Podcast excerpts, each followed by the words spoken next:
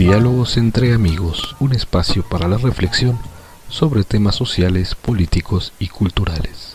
Hola, buenas tardes, buenos días de donde nos esté escuchando. Una vez más, bienvenidos a un episodio de Diálogos entre amigos. Y en esta ocasión tenemos un invitado cuyo apellido tiene un peso en la historia tan trascendental que pues prácticamente la familia marcó todo el eh, panorama político de Europa casi desde la Edad Media hasta todavía el siglo XX.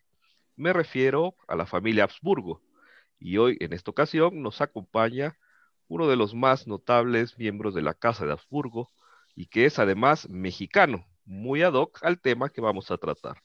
Me refiero a don Carlos Felipe de Habsburgo y Lorena. Don Carlos, muchísimas gracias y bienvenido. Julio, muchas gracias por permitirme estar en tu programa. La verdad es que lo he escuchado en algunas ocasiones y la verdad es que los podcasts son verdaderamente fascinantes con gente de primera y con preguntas, con respuestas y, y todo verdaderamente fascinante. Muchas gracias por permitirme estar en tu programa. Al contrario, gracias, don Carlos. Nos honra mucho con su presencia. El tema que hoy trataremos será precisamente sobre uno de sus antepasados, pero ahora presentamos el tema. Antes lo presentamos a usted, eh, el maestro Néstor Mario hará la presentación de eh, su semblanza biográfica y curricular. Un gusto saludarles a todos, buenos días. Presentamos brevemente la gran reseña de don Carlos Felipe, estudió la licenciatura en Relaciones Internacionales en el Colegio de México y ha cursado estudios en el Instituto Tecnológico de Estudios Superiores de Monterrey el Instituto Tecnológico Autónomo de México y una maestría en Administración de Empresas y Finanzas en la Escuela Superior de Administración y Dirección de Empresas de Barcelona. Entre sus puestos laborales se encuentran haber elaborado en AWT Internationale Handels, un financiero en Viena, Austria, de 1988 a 1990, como delegado en Viena, Bonn y Montreal en Canadá del Banco de Comercio Exterior, Bancomex, Actualmente y desde el año 2000 es presidente de Habsburgo Financial Service, empresa de gestión patrimonial.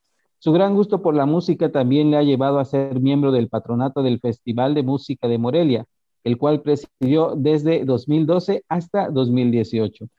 Don Carlos Felipe habla de manera fluida el español, el alemán, el francés, el inglés y el catalán, además de otros idiomas. Sea usted bienvenido y empezamos, Tulio. Gracias, Néstor. Pues, don Carlos, hoy trataremos un tema que eh, dentro de la historia de México tiene mucho peso. Prácticamente en un par de años se cumplirán ya 160 años del Segundo Imperio Mexicano, el establecido en México cuando la Junta Superior de Gobierno, que también se conoce como la Junta de Notables, ofrece a nombre del pueblo de México la corona del Imperio Mexicano a eh, uno de los príncipes de la Casa de Habsburgo, esta corona, que ya había sido antes ocupada por un emperador, don Agustín de Iturbide, quien fuera el primer emperador mexicano y con el que se constituye el primer gobierno independiente de España en México, eh, pues continuará con eh, los Habsburgo durante un periodo pues relativamente breve, del 63, 1863 a 1867. Es así que en esta coyuntura histórica de los 160 años decidimos titular este programa como Maximiliano y Carlota a 160 años del Segundo Imperio Mexicano. En esta ocasión, pues tenemos un invitado que, aparte de ser miembro de la Casa de Habsburgo, pues también es un gran amante de la historia mexicana y él mismo es mexicano. Pero bueno, pues la primera pregunta sería un poco relativa a su parentesco y su pertenencia a la Casa de Habsburgo y su parentesco con el emperador Maximiliano. ¿Cómo, cómo es esta relación, don Carlos? Bueno, Maximiliano es eh, el hermano de, Francisco José. Francisco José fue el emperador de Austria de 1848 hasta 1916, es decir, a la mitad de la Primera Guerra Mundial. Sigue Fernando Maximiliano, el cual no tuvo descendencia. Luego sigue Carlos Luis, que es mi tatarabuelo. Y luego Ludwig Víctor, que tampoco tuvo descendencia. De esta manera, Carlos Luis tuvo dos hijos. Uno fue Francisco Fernando, el cual es asesinado en Sarajevo en junio de 1914 y con ello da paso al principio de la Primera Guerra Mundial.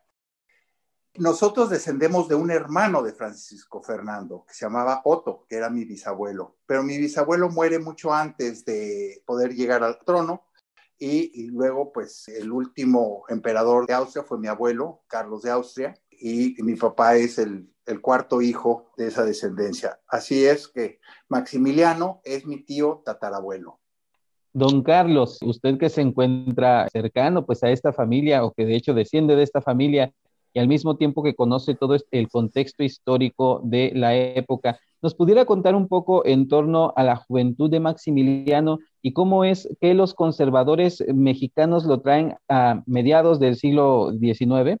Sí, bueno, en esencia, el, eh, Maximiliano es el, pues, el segundo hijo y es, digamos, el descendiente del trono de, Austria el primero es eh, Francisco Fernando, luego eh, digo Francisco José, luego sigue Fernando Maximiliano, el cual nace en el castillo de Schönbrunn el 6 de julio de 1832. Eh, su padre se llamaba Francisco Carlos de Habsburgo y su mamá era Sofía de Bavaria. De esta manera, la Casa de Austria se une a los bávaros y a los Habsburgo a través de muchas alianzas de matrimonios.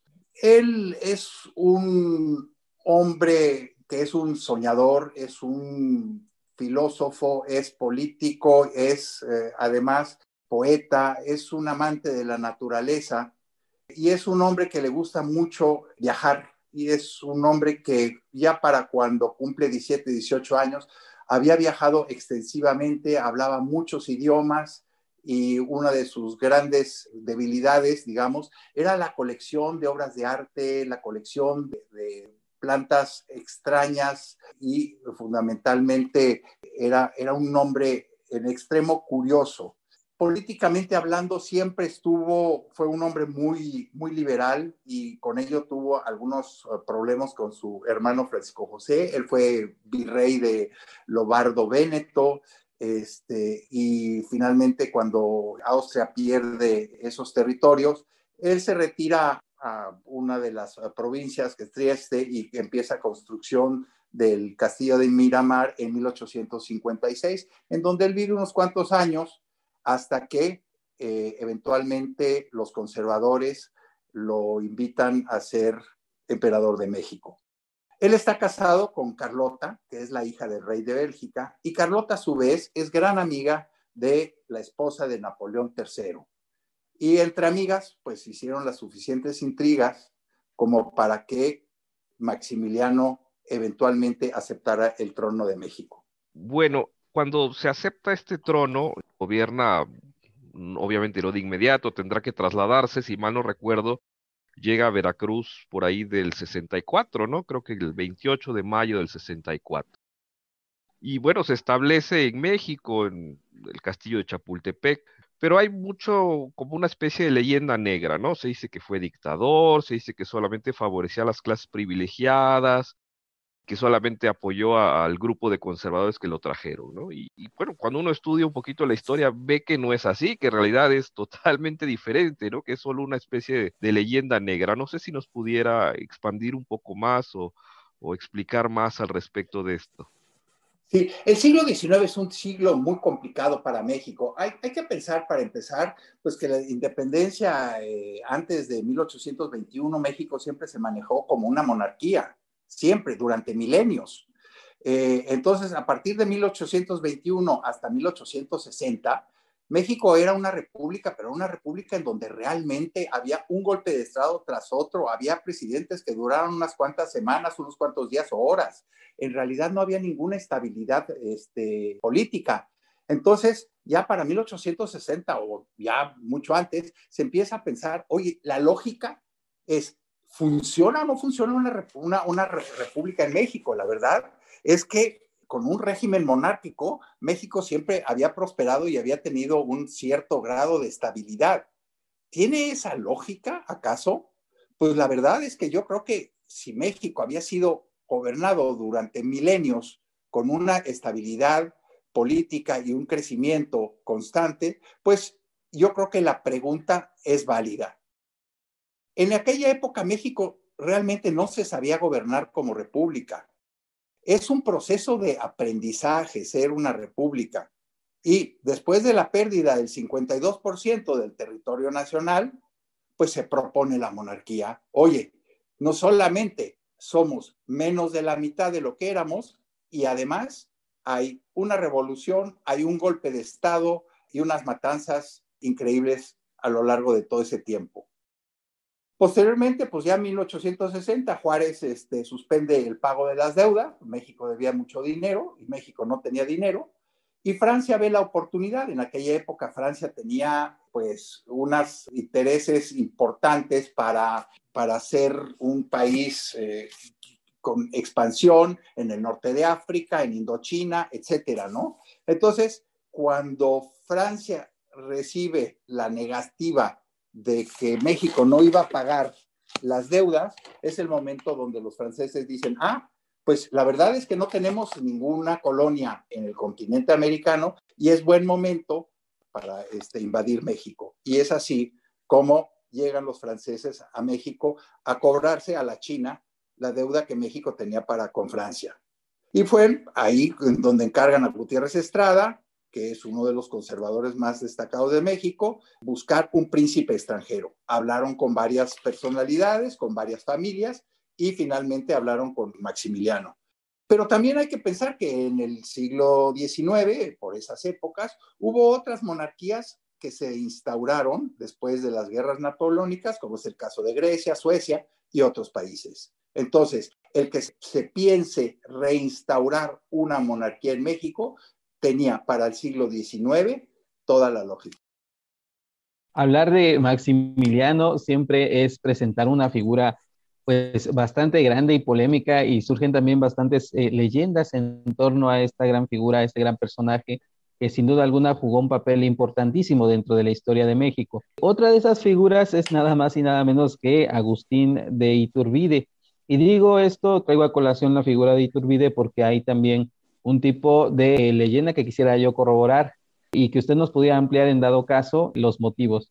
Esto tiene que ver con que Maximiliano adoptó a dos nietos de Agustín de Iturbide y saber cómo cuáles fueron las razones de este acontecimiento.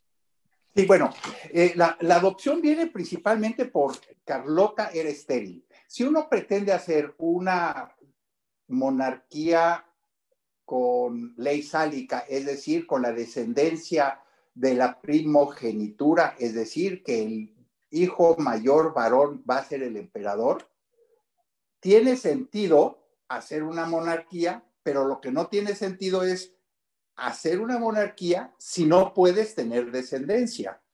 Entonces, si bien Maximiliano llega a México, a menos de seis meses ya estaban viendo a quién adoptar. Y eh, eh, decidieron adoptar a uno de los nietos de, Agustín de Iturbide, porque Maximiliano lo que quería es que por la vena, la sangre de las venas, corriera sangre mexicana. Y entonces, ¿quién mejor que aquel que ya había sido emperador de México? Ah, es, interesante esta cuestión porque se hablaba muchas teorías y demás, pero realmente es hasta por una lógica de, la sucesión, ¿no? O sea, realmente es comprensible esta cuestión. 100%, es lógica de sucesión. Ahora, dentro del panorama político, digamos, o del panorama de gobierno, eh, ¿Qué reformas se impulsaron dentro del gobierno de Maximiliano? ¿Qué, decisiones gubernamentales tomó? Que hoy sabemos que tuvieron gran trascendencia, incluso el, todo el cuerpo normativo de Maximiliano, mucho de ellos será hasta heredado después, hasta incluso dentro de los liberales juaristas, ¿no? Pero no sé si nos quisiera aumentar un poco en esta cuestión. Sí, bueno, la, verdad es que Maximiliano este, llegó aquí a México con una constitución preconcebida entre él y Carlota, la cual medio que tropicalizaron y la adaptaron a la realidad de México. Él era un hombre político y entonces él lo que, lo que quería, como liberal que era, era que algún rey sabio le permitiera que se aceptara esa constitución que él escribió en Miramar. Entonces, cuando él llega a México, pues resulta que el, rey sabio era él. Y entonces, para él fue relativamente fácil hacer muchísimas reformas que fueron de gran beneficio para México y que duran hasta el día de hoy. Bueno, Por ejemplo, bueno, voy, a, a, mencionar unas, unas pocas porque la verdad es que son muchísimas, ¿no? Para empezar, a Maximiliano se le considera el primer indigenista de América. Él realmente tuvo una posición muy favorable hacia lo que él llamaba mis indios. Los quería muchísimo y los protegió muchísimo e hizo muchísimas leyes que protegían las tierras de, los locales, quitándoselas a, a, aquellos que se las habían quitado, etcétera. Él impulsa la educación de los peones por cuenta de las haciendas, los obliga a que tengan una especie de primaria y que los hijos de los trabajadores sepan leer y escribir. Él decreta que las comunidades indígenas deben de tener la posibilidad de tener una educación bilingüe o en su caso trilingüe, porque Maximiliano nace en un imperio en donde se hablan 14 diferentes idiomas, en donde la constitución está escrita en todos los idiomas. Y entonces cuando él llega a México dice, no, aquí la educación puede ser bilingüe eh, trilingüe. Una de las primeras cosas que hizo antes de bajar del Novara fue que él pidió que el himno imperial mexicano debería de ser traducido a todas las lenguas y dialectos del país. Posteriormente, ya una vez en México, pues él realmente se, se aboca a los menos favorecidos y crea una cosa que es importantísimo, que es el Comité Protector de las Clases Menesterosas, es decir, leyes que protegen a los que menos tiene. Luego, además, es el primer estadista en el mundo que legisló a favor de los trabajadores del Estado dándoles salud y pensión. Él es el que realmente crea el ISTE, el Instituto de Trabajadores del Estado, para que los trabajadores del Estado tengan salud y una pensión vitalicia una vez de que eh, se retiran o cuando se jubilan. Eso no existía en el mundo. Él llega a México y ve que la gente trabaja muchísimo y entonces él restringe las horas de trabajo y, abolió el trabajo de los menores muchas fábricas trabajaban con niños de pues, 8, 10, 12, 14 años, pues prohibió eso. Canceló todas las deudas de los campesinos que excedían de 10 pesos. 10 pesos era mucho dinero. Pero por otra parte, en aquella época, las deudas eran heredadas de abuelo a padre a hijo, con lo cual había muchos campesinos que debían tanto dinero que en realidad tenían que trabajar en las haciendas prácticamente como esclavos, aunque en México no hubiera esclavitud, pero las deudas que tenían hacían que no se podían ir a trabajar a otras fuentes de trabajo. Él prohíbe todas las formas de castigo corporal, es decir, la tortura. Esto posteriormente fue este, eliminado por, los eh, gobiernos subsiguientes, ¿no? Él rompe con el monopolio de las tiendas de raya. En aquella época los haciendados eran los que tenían la, la hacienda les daban de trabajo, pero además tenían la única tienda en donde los trabajadores podían comprar sus víveres y sus, sus, bebidas, etcétera, etcétera. Con lo cual, de alguna manera, pues el hacendado tenía a sus peones realmente cautivos. Luego hace una cosa que es verdaderamente inverosímil para su tiempo, y es la ley de la imprenta permitiendo la libertad de prensa. Es decir, que los periódicos tenían el derecho de no estar a favor o, no estar de acuerdo con algunas de las legislaciones o los, de, de, las cosas que hace el emperador mismo o el gobierno. Él crea el Ministerio Público dándose cuenta que los juzgados en México están pero desbordados y el Ministerio Público es una de las cosas que nos queda hasta hoy en día para lo que es la administración de la justicia. Pues Maximiliano comenzó a construir los museos los primeros museos en México, el zoológico, y trató de conservar la cultura mexicana. Trae desde Miramar y trae desde otras partes del mundo sus colecciones privadas de arte, todo lo que fue coleccionando a lo largo de su vida. Y por otra parte, Carlota, que era una mujer, pero también este, con, una, con una dinámica increíble, comenzó a organizar fiestas para, en beneficio de los huérfanos, así como para obtener fondos para las casas de los pobres y a las cuales ella personalmente visitaba con muchísima frecuencia. Luego, Maximiliano hace la negativa de devolver los bienes de la iglesia, es decir, eh, no, no ratifica las leyes de reforma porque él considera de que una cosa es la cabeza del gobierno y otra es la cabeza pues que de Dios, ¿no? De hecho, cuando Maximiliano viene en el barco, a él le ofrecen de que él también tenga como símbolo el águila bicéfala, la águila de dos cabezas. Una cabeza es Roma, el Papa, y la otra, o la Iglesia, y la otra es el Estado. Él dice, bajo ninguna circunstancia, aquí el gobierno lo lleva el hombre, y el Papa llevará la parte, o la Iglesia llevará la parte espiritual de los mexicanos pero no les vamos a devolver a la iglesia todo lo que de alguna manera se les quitó. Además, era un hombre que era un fanático de todo lo que eran pirámides y las culturas mexicanas, en la cual verdaderamente él trató de estudiar a fondo. Él promovió la conservación de las pirámides de Teotihuacán, a las que él personalmente fue. Consiguió el regreso del Chimali, que es el escudo mexica, con arte plumario impresionante, pero también trajo muchísimas otras cosas que habían sido plagiadas durante siglos y que se encontraban en Europa. Solicitó la repatriación de todas las cartas de relación de Hernán Cortés que se tenían en Viena. Fundó la Academia Imperial de Ciencias y Literatura, porque para él la educación era absolutamente primordial. Realmente él hace impulsa la creación de escuelas. Él sabía que México va a ser rico si su gente está educada. Estas son entre muchísimas otras iniciativas. Bueno, pues además, eh, así como, como corolario, él trajo a México el árbol de Navidad. El primer árbol de Navidad que hubo fue el Palacio este, de Chapultepec, que posteriormente fue copiado por todo el mundo. Él fue el primero que se pone el traje de charro y de alguna manera lo hace popular todos estos puntos que ahorita he mencionado, los hizo en tres años de gobierno. En tres años de gobierno que ahora, 150, 160 años después, muchos de ellos nos siguen quedando porque fueron bien pensados, bien planeados, bien ejecutados por un señor que sí sabía gobernar y que gobernó a México con muchísimos problemas, pero que dejó hasta el día de hoy muchísimo de lo que es México. Resulta curioso entonces, y muchos lo han señalado a lo largo de la historia como cierta ironía, en el sentido de que los conservadores lo traen, pero la ideología o el plan de gobierno era un poco cercano al ala liberal dentro del propio país. Esto es que Maximiliano en algunas ideas estaba pues un poco adelantado a su época, pudiéramos decirlo así.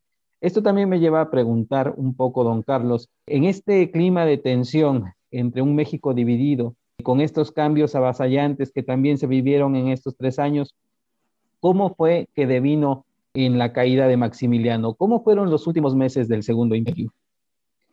Me gustaría, antes de entrar en este tema, es eh, eso de que lo trajeron los conservadores para hacer un gobierno conservador. Eso es un, desde mi punto de vista, es un error de la historia de México. No existe tal cosa como un gobierno conservador o un gobierno liberal. Lo que sí existe es una república y lo que sí existe es una monarquía. Dentro de la república hay conservadores y hay liberales. Dentro de la monarquía hay conservadores y liberales. A Maximiliano lo traen los monarquistas conservadores, pero traen a un monarquista liberal. Y yo volviendo un poco a que si, que si era adelantado a su tiempo, pues yo creo sinceramente que él rebasó a Juárez por la izquierda y realmente hizo muchísimo por los menos favorecidos. Ahora, ¿cómo fueron los últimos meses del imperio de Maximiliano? Pues la verdad es que, pues muy tristes, ¿no? Fundamentalmente ya para finales de 1866, Napoleón III le dice a Maximiliano que va a retirar sus tropas, que, como quiera, pues era, era muy importante. Y Maximiliano nunca invirtió en un ejército mexicano, ya que siempre consideró que los franceses iban a quedar para apoyarlo. Entonces, en realidad, Maximiliano nunca gastó dinero en soldados, en el ejército. Entonces, para cuando los soldados se van, pues a Maximiliano ya no le queda más que replegarse a una de las ciudades que fuera más conservadoras. Fue solicitado que por qué no se iba a Querétaro. Y de esta manera él sale el 15 de febrero de 1867 rumbo a, rumbo a Querétaro. Tiene una travesía sinuosa en donde se encuentran con bandidos y unas, unas cuantas escaramuzas. Y él llega a Querétaro el 19 de febrero, en donde es aclamado con grandes vivas, etcétera, etcétera. Yo hasta hoy en día no entiendo por qué escogieron Querétaro, porque es una ciudad indefendible. Está como en un pozo y desde los cerros de los alrededores es muy fácil acabar con esa ciudad, ¿no?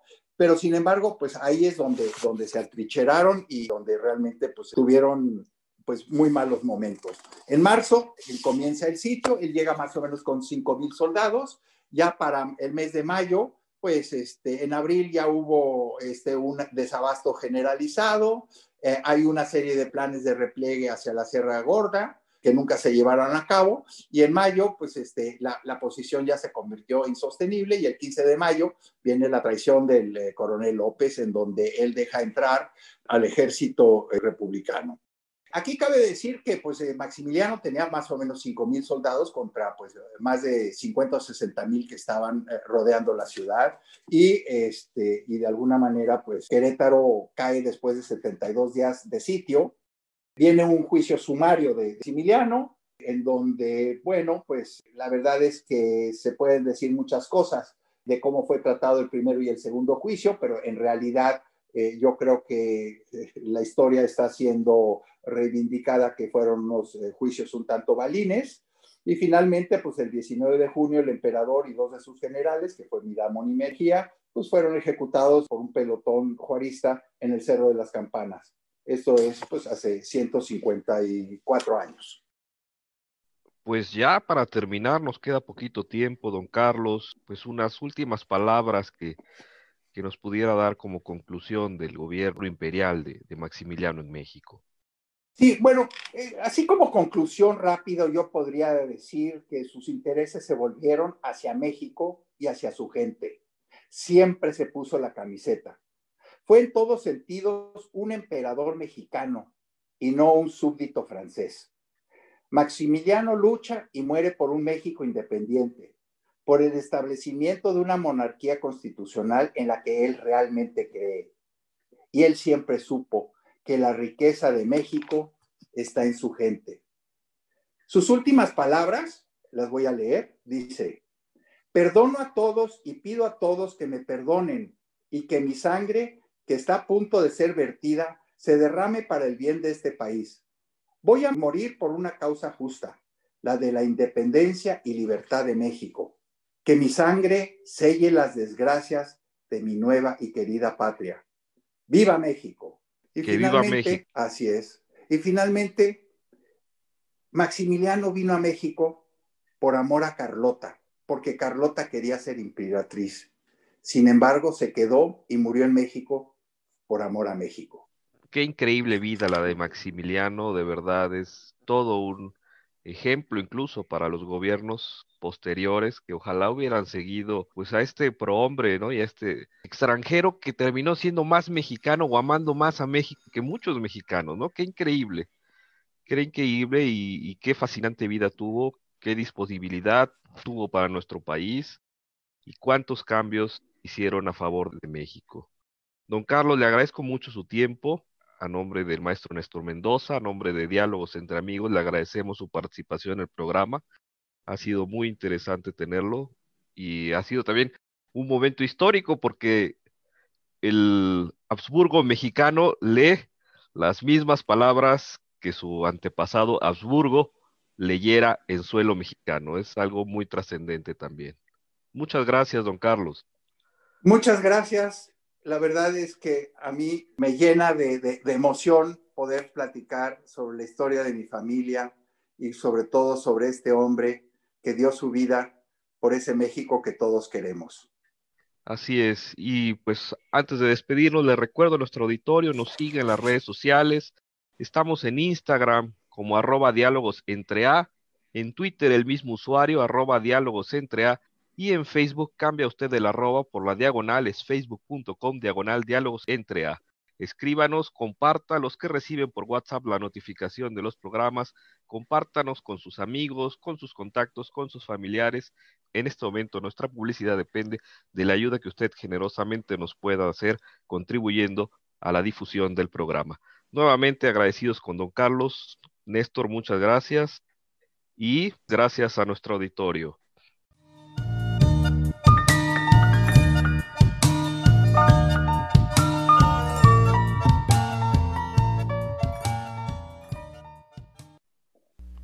Programa grabado el 4 de febrero de 2021. Las opiniones son responsabilidad únicamente de quien las expresa. La música de inicio y fin es Electro Tango de Joseph McDade.